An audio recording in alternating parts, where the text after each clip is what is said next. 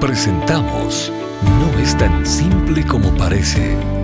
Las respuestas del doctor Miguel Núñez a tus preguntas del día a día. Bienvenidos. No estoy yendo a mi iglesia, solo veo sermones online de otras iglesias. ¿Como quiera debo ofrendar? Una pregunta muy buena y muy práctica. Ah, la respuesta es sí debe ofrendar porque tú no vas a la iglesia y ofrenda porque estás pagando un servicio. Por ejemplo, tú vas a un médico y tú pagas una consulta. Tú vas a un supermercado y tú compras un alimento. Esa no es la razón por la que ofrendamos. Ofrendamos por dos razones. Número uno, o por más de dos, pero hay dos esenciales. Número uno, Dios nos ordenó ofrendar. De manera que si Dios no me diera ninguna otra explicación, ni yo pudiera pensar en ninguna otra explicación para ofrendar, a mí me conviene obedecer.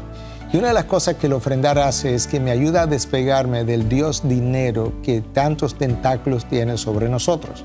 De manera que el beneficiado al final del camino eres tú y soy yo cuando nosotros ofrendamos para no ser tan afectados por la influencia del dinero.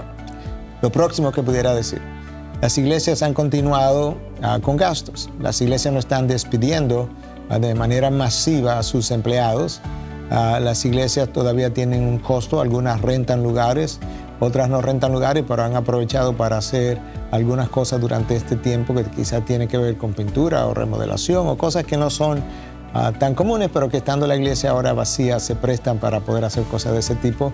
Las iglesias dan dinero para las misiones, las iglesias tienen programas de benevolencia. Con, lo cual ayudan a personas necesitadas en este tiempo de pandemia. Hay mucha gente en necesidad que perdió su trabajo, que va a necesitar apoyo económico para medicina, para alimentos. Y todo eso la iglesia lo hace única y exclusivamente con los miembros que, ah, que tiene y que se han comprometido con sostenerla. Hay un presupuesto que la iglesia tiene que, tiene que se supone que debe mantener al día. Yo no creo que debes ofrendar a la iglesia que tú estás viendo si tu iglesia no tiene servicio eh, vía internet. Tú debes ofrendar a la iglesia local muchas de las iglesias locales, no voy a decir todas porque quizás no sea el caso, pero muchas de las iglesias locales tienen una cuenta de banco y ese número puede ser obtenido y tú puedes hacer transferencia directamente y no debieras en ningún modo bajar lo que es tu ofrenda a esa iglesia porque ahora mismo no estás yendo. Ah, yo te animo a que si estás pensando así y quiero hacerlo pastoralmente y con gracia, yo quiero desafiarte a que examine la motivación por la cual estabas donando. Porque eh, da la impresión, no te juzgo, pero da la impresión como que pensabas que si me dan un sermón, yo he comprado un servicio y entonces yo ofrendo. Y la realidad es que aún no haya un sermón que predicar, ah, yo estoy ofrendando en obediencia a Dios y para el apoyo del trabajo de la iglesia, que es mucho más que un sermón del domingo. Yo espero que eso haya ayudado a contestar a tu pregunta y bueno, yo creo que eso es una pregunta que probablemente está en la mente de muchos más.